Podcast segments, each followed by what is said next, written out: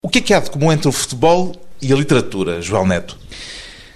Toda a literatura é memória e todo o futebol que me interessa é memória também.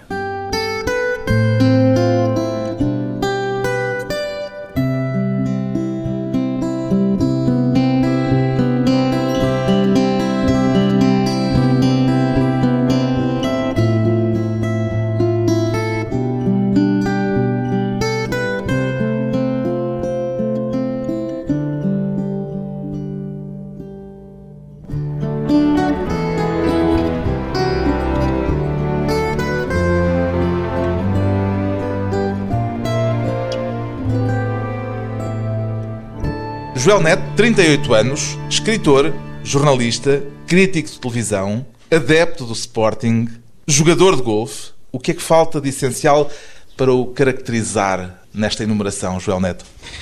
Açoriano da Terra Chã. Penso que é aquilo que me caracteriza em primeiro lugar. Antes de tudo isto? Antes de tudo. Eu acho que há na minha geração uma certa tendência para esquecer as memórias remotas, as origens e eu tenho conservado. Não tenho apenas sequer feito um esforço para conservá-lo, tenho conservado espontaneamente. E o facto de se tratar de uma conservação espontânea parece que me caracteriza mais do que qualquer outra coisa. E isso também está presente naquilo que escreve e influencia o modo como vê Lisboa, onde passa boa parte do seu tempo. Sim, eu serei sempre um visitante em Lisboa embora seja tão lisboeta quanto provavelmente o próximo lisboeta. Mas eu faço questão de não perder esse olhar e a oportunidade de regressar em permanência aos Açores, onde vivo ainda, enfim, grosso modo, um terço do meu ano, na velha casa patriarcal eh, que comprei, casa do meu avô, que recuperei. É uma oportunidade de me recordar a mim próprio quem eu sou e de onde vem o meu olhar sobre o mundo. Em termos profissionais, ganha a vida a escrever. Tudo passa pela escrita. Sim, eu só escrevo e já não sou propriamente jornalista. Há um aspecto aqui onde eu sou jornalista que é. Cronista, digamos assim. De golfe. Pois, exatamente. Eu escrevo sobre golfe como jornalista, enfim, vagamente. Coordeno a secção de golfe de um jornal desportivo, o jornal desportivo O Jogo, mas tudo o resto é trabalho de cronista. E a única razão porque eu esclareço um pouco que não me trato propriamente de um jornalista tem a ver com o facto de me parecer que eu já não mereço o epíteto de alguém que faz um esforço de isenção todos os dias. Eu não faço esforço de isenção nenhuma em nenhum momento. Se pudesse viver só da literatura, optava por essa via? Eu penso que seria sempre cronista em part-time, em pós-laboral, digamos assim. Cronista de jornais? Cronista de jornais. Tenho uma enorme paixão pelos jornais às vezes gosto de me considerar o último romântico dos jornais, mas felizmente não sou. Há outros românticos dos jornais ainda. Enquanto houver jornais, pelo menos. Enquanto houver jornais, exatamente. De facto, é um desafio que todos nós temos. Esta indústria está em. Como urgência de reconversão, ainda não percebeu como se vai reconverter. Mas enquanto houver jornais, eu escreverei sempre para os jornais, assim os jornais o queiram. Mas eu mentiria se não dissesse que gostava de fazer da literatura a minha principal atividade talvez entregando à literatura 80% do meu tempo, neste momento entrego talvez 20% e gostava de fazer essa inversão. Pois bem, Joel Neto é o autor do romance Os Sítios Sem Resposta, 10 anos depois de ter publicado o Citroën, que escrevia novelas mexicanas. A que é que se deve este interregno de 10 anos, Joel Neto? Em primeiro lugar, ao facto de os primeiros livros serem muito maus. Disseram-lhe ou percebeu mais Não, tarde? Pelo contrário, disseram precisamente o contrário. Eu tive de fazer um esforço para percebê-lo o Citroën chegou a ser integrado no painel dos 10 melhores livros do ano pelo Expresso, coisa que me faz deplorar um pouco a literatura portuguesa nesse ano. Não deve ter havido nada de, de importante. Mas claramente eram maus e eu uh, precisava de ler. Precisava também, naturalmente, de exercitar alguns músculos, algumas técnicas que a crónica, em particular o exercício da crónica e um pouco antes dela o exercício da grande reportagem, vieram permitir, mas tratou-se sobretudo de perceber que não estava lá. Eu publiquei muito antes do que devia ter acontecido, publiquei porque Portugal, no início do século XXI, estava ansioso para encontrar autores portugueses, fosse de que maneira fossem, resultado do sucesso da Margarida Rebelo Pinto, e publicaram-me também. Sentiu-se parte desse clima Margarida Rebelo Pinto? Não, nunca. Aliás, eu não me revejo nesse tipo de literatura, não mas acho também que devemos. É aquilo que chama a literatura folha de couve, já ouviste usar esta expressão? Sim, eu, já, eu não gostava de particularizá-la na Maria de Rebelo Pinto, mas muitos outros autores que me importam muito pouco como leitor, porque me parece que tem apenas uma camada de leitura e isso não me importa. Mas é preciso reconhecer que esses autores, em primeiro lugar, alimentam a indústria editorial, o que é importantíssimo. E em segundo lugar, que para a minha geração, o êxito da Maria Rebelo Pinto foi muito importante na abertura das editoras aos jovens autores portugueses. Interessa-me esse exercício de autocrítica. Como é que se apercebeu de que os seus livros são, a seus olhos, hoje, maus livros? Hoje são maus livros porque eu li muitos outros entretanto. Na altura eram maus livros, logo depois de serem publicados, porque eu me percebi num vago exercício de recapitulação, num vago exercício de memória, de que não tinha deixado lá uma gota de sangue. Tinham sido, sobretudo, exercícios muito cerebrais, até certo ponto de estilo, mimetizando algumas leituras que eu tinha e pouco mais do que isso. Que leituras é que o levaram a escrever aqueles livros? Eu penso que os meus primeiros o terceiro livros... Servo e o Citroën. Eu penso que os primeiros livros que eu escrevi mimetizavam muito a literatura nova-iorquina, embora, enfim, nova-iorquina entendida em sentido lato, não necessariamente autores de Nova York, eventualmente com inputs do campo, o campo em Nova York começa logo ali no Bronx, mas penso que mimetizava sobretudo esses autores norte-americanos. E esta pausa de uma década foi uma pausa para reflexão sobre os caminhos literários que lhe interessam ou correspondeu também a uma descrença na literatura e na sua relação com a literatura? Eu penso que é um bocadinho disso tudo. Descrença na literatura, não. Descrença talvez um pouco no mercado editorial, no mercado literário, digamos assim. Seguramente descrença nas minhas capacidades. E depois havia uma série de outras coisas. A vida também nos leva para sítios por si própria. Teve mais que fazer? Tive mais que fazer, tive oportunidades de fazer coisas extremamente interessantes. Trabalhei muito tempo na grande reportagem, foi de facto extraordinário. Depois desenvolvi esse exercício de cronista. Eu tinha, no entanto, a certeza, desde o primeiro instante, que a ficção era o meu lugar natural, isso nunca deixou de estar lá e que ia regressar. Mas eu perguntei-lhe pela descrença porque já ouvi dizer que não há espaço em Portugal, ou há pouco espaço para aquilo que chama uma literatura popular de qualidade.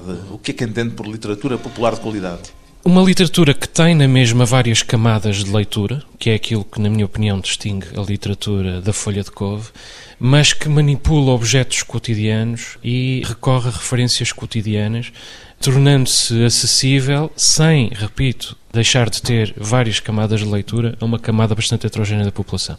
Eu tenho dito ao longo deste mês e meio, desde que saiu este Os Sítios Sem Resposta, que de facto me parece que há pouco espaço em Portugal e o facto é que não há em Portugal uma tradição de literatura popular de qualidade. Os autores, muitos tentaram escrever nesse registro, acabaram por abandonar a ideia porque os editores não os editaram, os críticos não os leram, os livreiros não os colocaram, os leitores não os leram também. Mas eu devo corrigir uma questão aqui que é, ao longo deste mês e meio, e tendo em conta a resposta que me parece extraordinária que este livro tem tido, é possível que eu esteja a ser injusto, em particular com a crítica ou com o establishment literário do ponto de vista dos jornais, dos espaços. E ia-lhe perguntar isso justamente porque não lhe tem faltado atenção mediática e, ao queixar-se em termos mediáticos, da falta de atenção mediática para o tipo de literatura que faz, está aparentemente a incorrer num paradoxo. É verdade, é verdade. Ainda bem que eu fiz a ressalva antes de me perguntar isso. de facto, surpreendeu-me. Surpreendeu-me. E será interessante se efetivamente isto abrir espaço à literatura popular de qualidade, significará que desta vez foi a crítica a rebocar a literatura, que é um bom sinal. Será que o futebol tem alguma coisa a ver com esta história? É possível. Quer dizer, se falasse em vez de futebol de golfe, Sim.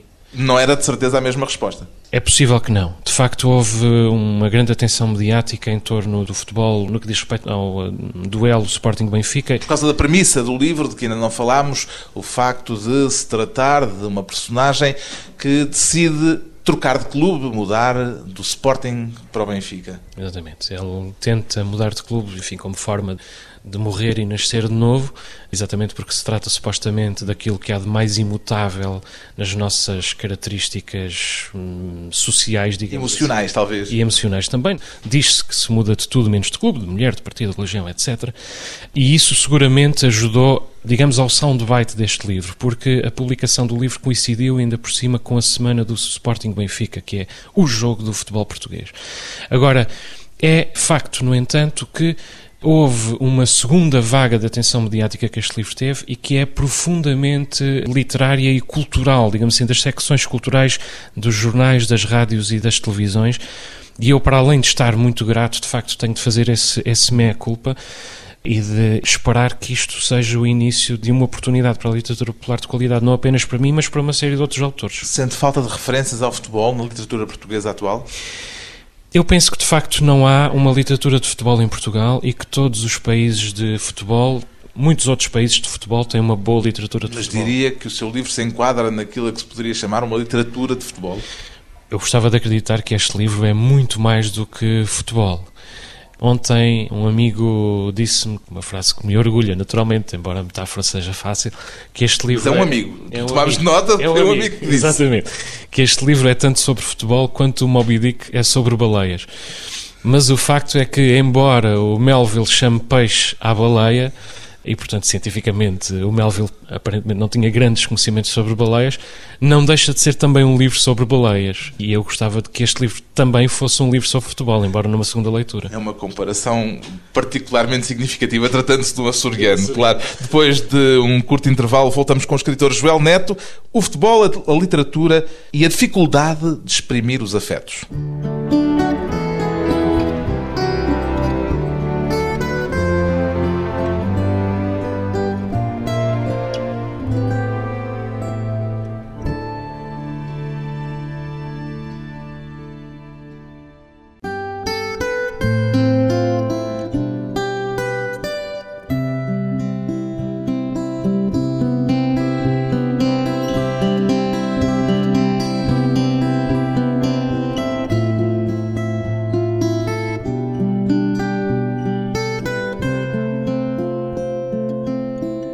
Regressa à conversa com Joel Neto, autor do romance Os Sítios Sem Resposta, um livro, já falámos disso, com uma premissa que chama imediatamente a atenção.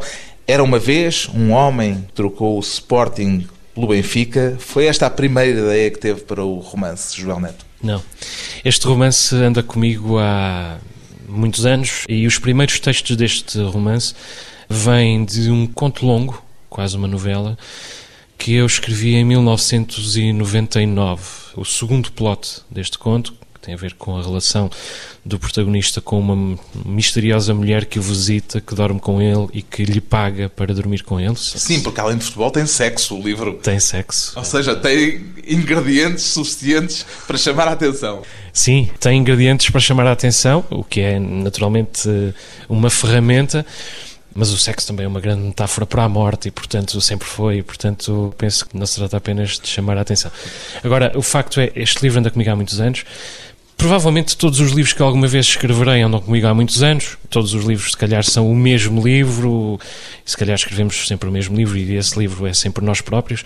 Mas este livro em particular é escrito, embora o, o trabalho de concepção depois do romance decorra nos últimos dois anos, é escrito ao longo de quase uma, uma dezena e meia de anos. Portanto, a ideia do homem que ganha dinheiro com o sexo foi anterior à ideia do futebol. Foi.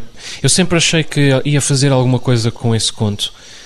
Eu escrevi esse conto sentado na cama enquanto a minha mulher dormia ao lado, durante uma série de noites consecutivas e depois nunca fui capaz de usá-lo em nada, nem sequer. Mas não de... chegou a publicá-lo então? Não, lembro que o pus uma vez num, num site que tinha, mas, mas nunca, nunca sequer consegui trabalhá-lo. Faltava ali alguma coisa, uma coerência formal, mas não apenas.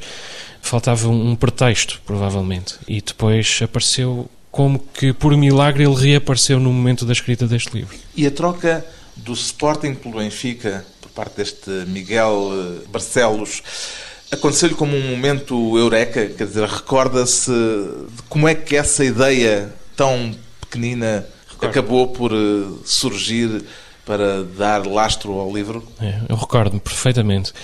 Eu já vinha sentido uma grande culpa por não escrever nos últimos dois ou três anos. Culpa? Exatamente, porque... Mas é obrigado a escrever? Sim. Por uma entidade superior? Não, eu não concebo, por mim próprio, eu não concebo a minha vida sem escrever. Em geral e em particular sem escrever ficção. E mesmo os momentos em que não estive a escrever ficção, esse tal interregno de... O interregno não é de 10 anos, o interregno de publicação é que é de 10 anos, o interregno será de 8 anos, provavelmente. Mesmo durante esse interregno tratou-se de um trabalho de, de escritor. E depois comecei a sentir uma culpa, a partir de certa altura, por não estar a escrever, e achei que isso significava que estava quase de regresso o momento em que eu devia estar preparado para voltar, enfim, para usar um, uma imagem um pouco pobre, a servir de instrumento a mim próprio, de estar preparado com a minha rotina, digamos assim.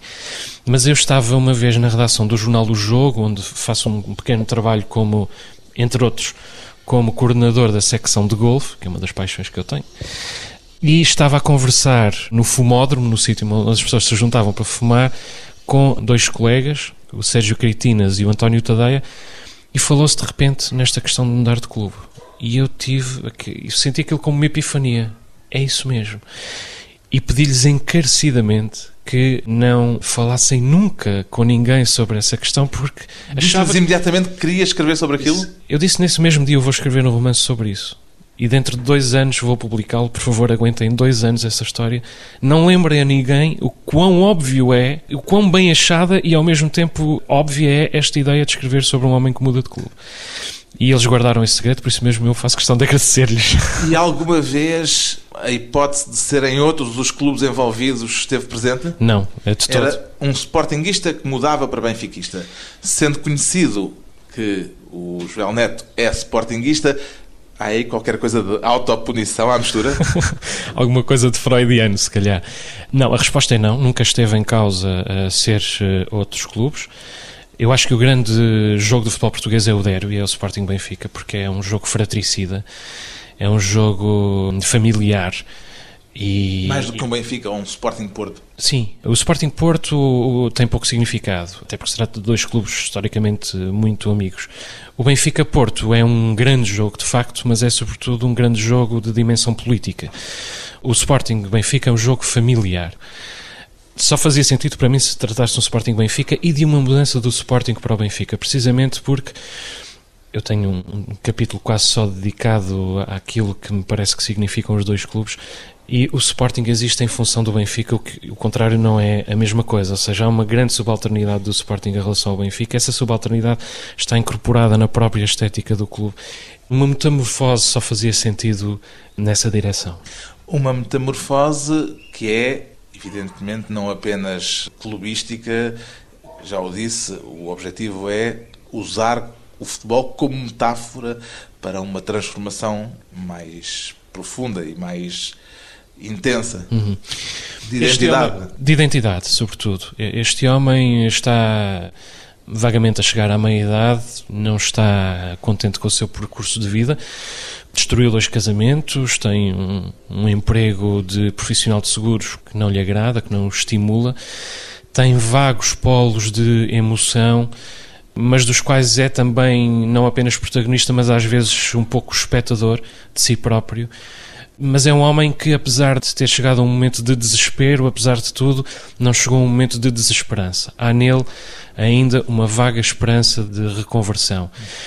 E está a formar-se dentro dele a ideia de que é possível mudar, de que quer mudar de vida, de que precisa de mudar de vida quando, ao final de mais uma derrota do Sporting a que assiste com os seus dois camaradas lisboetas, houve a frase um homem muda de clube, de religião, de sexo, de partido, de mulher, mas não de clube de futebol, e é aí que decide que encontrou o seu santo grau, chamemos-lhe assim. Já ouvi dizer que não acredita em literatura que não seja autobiográfica. Identifica-se com Miguel Barcelos? Sim, identifico-me com Miguel Barcelos. Ele é açoriano também? É açoriano. Eh, mas é sportinguista? É sportinguista. À partida? À partida. no seu caso, já está em curso o processo de transformação? Não, não está. Nem estará nunca por uma razão muito simples, porque o futebol para mim é memória e por isso mesmo está no domínio das coisas fundamentais. É aqui nós... que entra a figura do pai e que entra a ligação à origem açoriana que tanto o Miguel Barcelos como o Joel Neto partilham. Essa questão da ligação ao pai faz deste romance uma homenagem, no seu caso, uma homenagem pessoal? Também. De resto, o livro é dedicado ao meu pai. Um homem que eu descobri com o passar dos anos. A dificuldade grande... de comunicação de Miguel Barcelos também é autobiográfica? tem um espelho na minha própria vida numa determinada altura da minha vida, não hoje. A grande figura lá em casa, a figura mais marcante da atividade familiar da minha casa era a minha mãe, como de resto em tantas casas portuguesas. E depois eu saí de casa aos 18 anos, vivo a 2 mil quilómetros dos meus pais desde então, embora agora esteja algum tempo mais próximo deles. E a figura do meu pai foi sempre um pouco menos decifrável, até porque se trata de um homem bastante silencioso. E eu fui descobrindo essa figura depois. Eu acho que a idade adulta começa no momento em que nós somos capazes pela primeira vez de reconhecer a nossa admiração pelo nosso pai.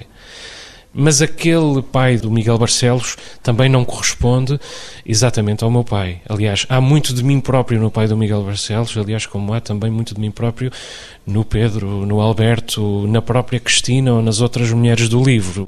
Quando eu falo em literatura autobiográfica, é na projeção do autor em todas as personagens, em particular nas personagens, mas mesmo nos próprios dilemas. E no sentido também pôr a tal gota de sangue que disse que estava ausente dos seus primeiros livros Sim. e que quis, desta forma, injetar no seu romance atual. Sim, eu penso que este livro é o primeiro livro de um percurso a sério que eu gostava de fazer e espero conseguir fazer, independentemente do sucesso, que depois tem uma dimensão quantitativa e tem outra dimensão qualitativa. Eu não faço ideia se este livro será um sucesso quantitativo, mas parece-me que já é um sucesso qualitativo pelas respostas que tem tido. Independentemente da ideia de sucesso, independentemente de eu um dia conseguir sustentar-me ou não com a literatura, eu tenho esperança, tenho desejo e tenho esperança de conseguir fazer um percurso e eu penso que ele começa aqui, no momento em que eu pela primeira vez consegui pôr sangue num livro. Um romance com uma forte marca pessoal. Depois de mais uma breve pausa, vamos regressar à conversa com Joel Neto e os sítios sem resposta.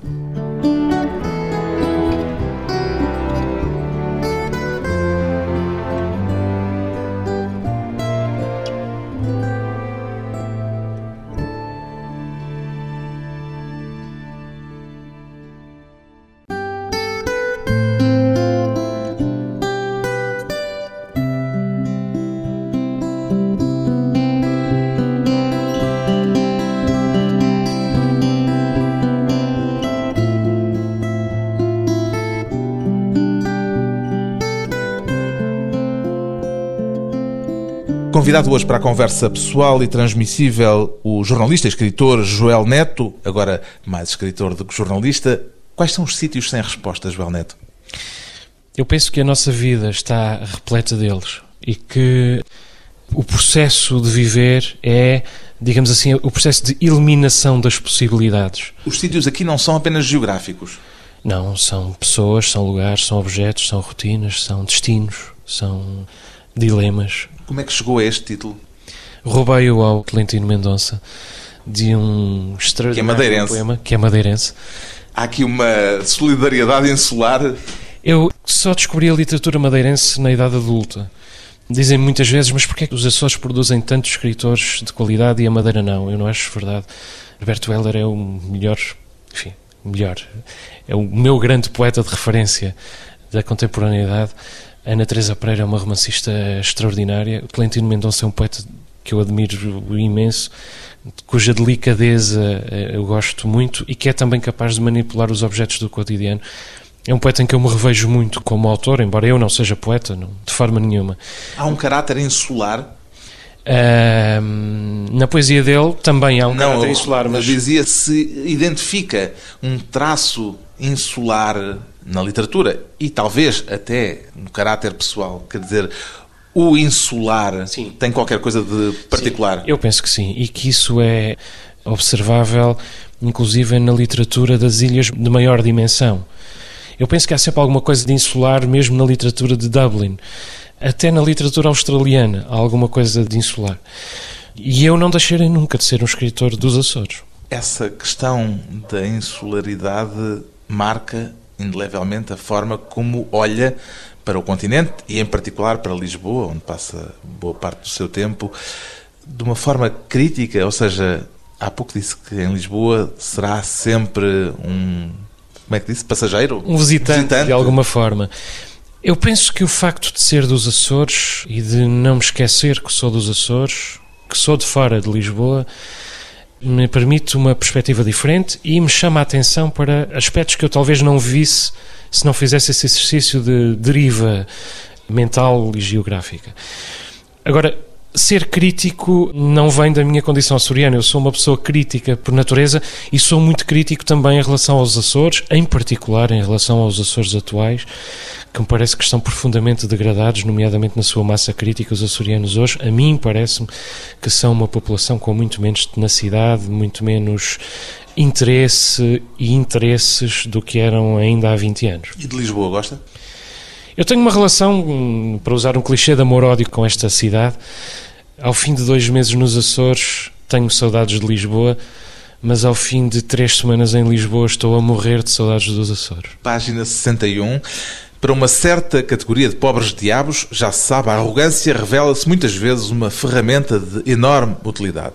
Em Lisboa, pelo menos, é assim. Uma pessoa pode ser modesta, ignorante e frágil, mas se puser um ar de superioridade, ganha logo ascendente na relação com a pessoa em frente. Os ignorantes gostam de ser snobs porque também eles respeitam mais os snobs. Vêem um ignorante igual a eles, mas exacerbando maneirismos e de pronto pensam de si para si. Este tipo afinal é seleto. Os ignorantes aprendem depressa a palavra seleto. É outra das suas ferramentas para serem seletos, ou snobs.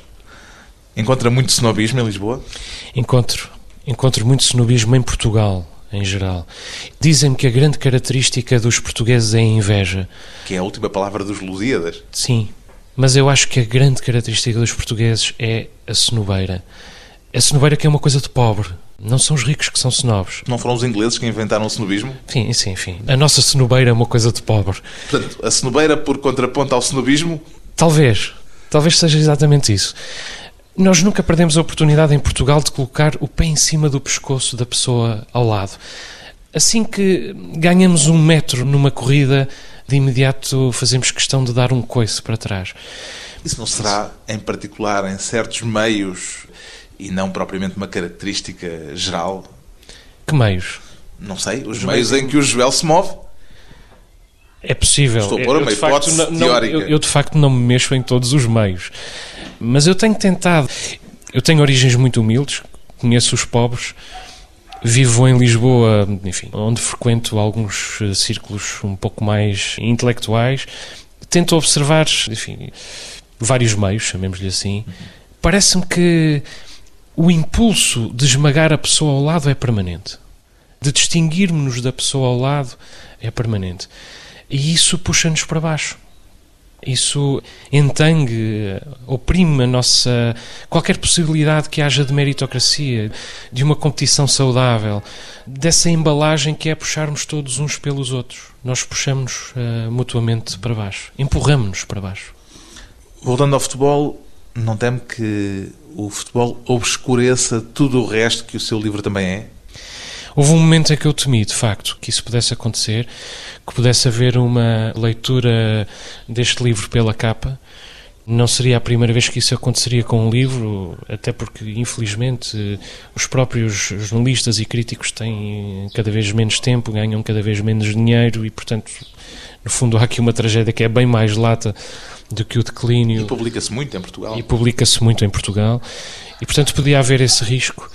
Mas eu terei talvez tido sorte com o momento em que este livro foi publicado e muito poucas vezes aconteceu alguém ler este livro pela capa apenas. Já o dissemos, a sua paixão é o golfe, tanto ou mais provavelmente do que o futebol. O que é que o atrai no golfe, Joel Neto? O golfe é o meu desporto da idade adulta. Hum. É Só uma... o pratica ou também fica em frente ao televisor a ver Não. aquelas transmissões tão entusiasmantes? Eu pratico, escrevo sobre golfe e comento essas transmissões. Uh, capazes de adormecer o mais acordado, diria eu. Capazes de adormecer o mais acordado e às vezes dos comentadores da Sport TV Golf, de cujo painel eu faço parte, eu sou o mais criticado porque sou o menos dormente, digamos assim. Acelera demasiado aquele os acontecimentos. Que demasiado, aquele que acelera mais com a excitação do jogo e que de facto para um leigo é impossível perceber. Mas o, o golfe é uma modalidade que ensina a tomar decisões. Toda a modalidade é o exercício da decisão e isso é uma coisa profundamente adulta por oposição ao futebol, que é um jogo fundamentalmente de intuição. Que relação é que tem com a televisão? Eu gosto de ver televisão, acho que é uma excelente ferramenta para chegar a um público alargado, mas é também uma espécie de epítome de uma determinada contemporaneidade. Hum.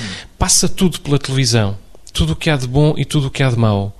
Uh, não há um único programa sobre literatura em televisão, na televisão portuguesa. Só nos canais de cabo. Sobre literatura especificamente, não. Livraria Ideal da TV 20. É verdade, faça-se justiça.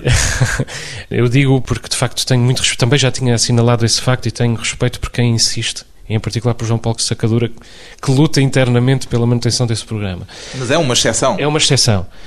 Porquê? Uh, eu penso que os portugueses e provavelmente os ocidentais em geral do século XXI estão cada vez mais desligados da coisa pública, da nossa origem comum, do destino disto tudo. E que um dos aspectos em que isso se revela é no divórcio com a literatura. Mas não só, é também no divórcio com os jornais, por exemplo, é no divórcio com a solidariedade gratuita. Agora existe cada vez mais solidariedade, mas é um mercado de solidariedade. Cobra-se por essa solidariedade, cobra-se notoriedade, cobra-se reconhecimento. E portanto eu acho que há uma degradação da nossa relação com a coisa pública, com a coisa íntima também. Chama-se individualismo, é isso? Chama-se individualismo, chama-se desinteresse, talvez antes se chamasse alienação, peço desculpa por usar uma palavra tão esquerdista, eu que de facto não sou um esquerdista, mas há de facto um adormecimento, parece-me, das pessoas. Eu se calhar já estou a falar como as pessoas que eu criticava há 20 anos por falar assim. idosa. Sim, se calhar eu sou um pouco menos jovem do que o meu bilhete de identidade diz. Já tem ideia para o seu próximo romance, daqui por 10 anos, João Neto? Não, eu estou a escrevê-lo, vou entregar religiosamente em junho do próximo ano. Houve um momento em que eu pensei que talvez tivesse de dar a mim próprio mais seis meses, violando vagamente o compromisso com o meu editor, mas vou fazer tudo para não A intenção de publicar mais assiduamente a partir de agora? Sim, tenho. eu não, gota vou, de sangue. Não vou parar, não vou parar. Eu penso o que, que é que o motiva? Eu de facto não me concebo sem eh, escrever. É uma corrida contra a loucura. A loucura? Acho que sim estar a pensar nas minhas personagens e nas minhas memórias e nos meus dilemas é parece-me a única forma que eu é tenho de evitar o enlouquecimento. Mais do que terapêutico, é uma espécie de, de algum, apesar de ser um exercício de liberdade, é também algo que me confina à sanidade. Um escritor que voltou para ficar, Joel Neto é o autor de um romance que fala de futebol, mas como se percebeu, não é sobre futebol. Os Sítios Sem Resposta, edição Porto Editora.